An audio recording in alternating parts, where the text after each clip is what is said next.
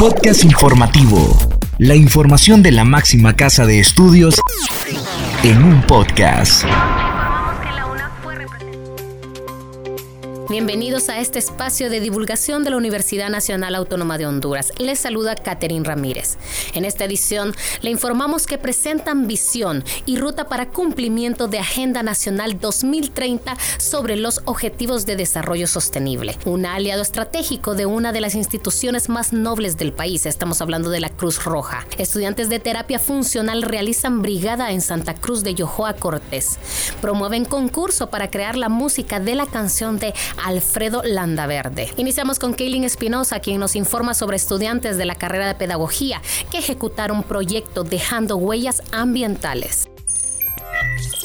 Estudiantes de la carrera de Pedagogía y Ciencias de la Educación de la Universidad Nacional Autónoma de Honduras ejecutan el proyecto Dejando Huellas Ambientales, esto en el marco de las actividades académicas del espacio pedagógico con el nombre Macroeducación a cargo de la doctora Dora Suyapa Quintero Díaz. Dicho proyecto se lleva a cabo en el Instituto Gubernamental Niña Baquedano, Vía Olímpica de la ciudad capital. El objetivo de esta iniciativa es contribuir al cuidado del medio ambiente y mejorar la calidad de vida de la comunidad a través de la plantación de árboles y la donación de bancas con las que se desea generar un uso efectivo de las áreas verdes del lugar donde se ejecuta el proyecto. Esta actividad académica tiene como intención además fortalecer los conocimientos que los estudiantes adquirieron en el espacio macroeducación sobre lo relacionado con la teoría del desarrollo humano sostenible. Así, la reforestación consiste en la siembra de 30 árboles de distintos tipos, entre ellos 10 árboles de caoba, 5 árboles de guayaba, 5 árboles de mango y 10 árboles de uva india.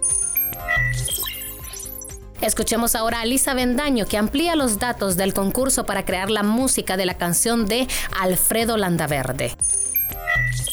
Fundación Alfredo Landaverde y Ediciones Ramsés divulgan las bases para la creación de la música e interpretación de la canción Permítame que le hable de Honduras. Al mismo tiempo es una invitación a los artistas nacionales a rendir un homenaje con alegría y sentimiento al extinto Alfredo Landaverde. Con la canción queremos que se le ponga música, sabor y alegría, que la vida de Alfredo sea recordada por todo el país. Es el modelo para las nuevas generaciones y un modelo de hondureño. El estilo debe ser una canción alegre, explicó Hilda Caldera, viuda de Landaverde El llamado al concurso está dirigido a los artistas hondureños que quieren dar a conocer su talento. Además, los premios ascienden a 10.000 lempiras el primer lugar, 2.500 lempiras para el segundo lugar y diploma más un libro sobre Alfredo Landaverde y un regalo para el tercer lugar. Alfredo Landaverde fue un reconocido experto en la lucha en temas contra el narcotráfico. Además, fue el cofundador del Partido Demócrata Cristiano de Honduras. Se desempeñó como ex asesor de la Secretaría de Seguridad.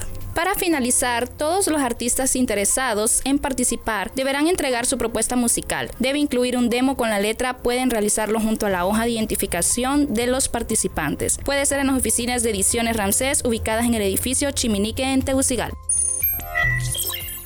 Seguimos informando y Esdras Díaz comenta sobre el aliado estratégico de la UNA con una de las instituciones más nobles del país, la Cruz Roja hondureña.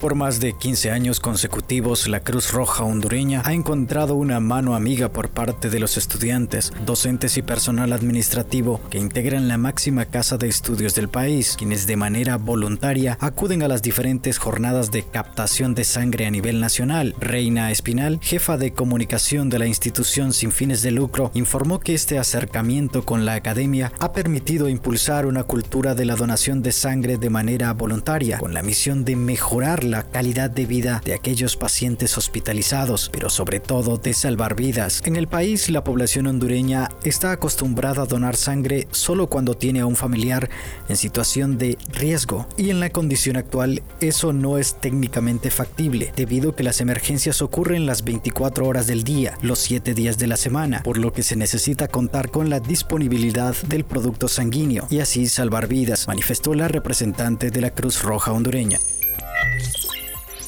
Ahora escuchamos a Yuri Vargas que detalla la presentación de visión y ruta para el cumplimiento de la Agenda Nacional 2030 sobre los objetivos de desarrollo sostenible.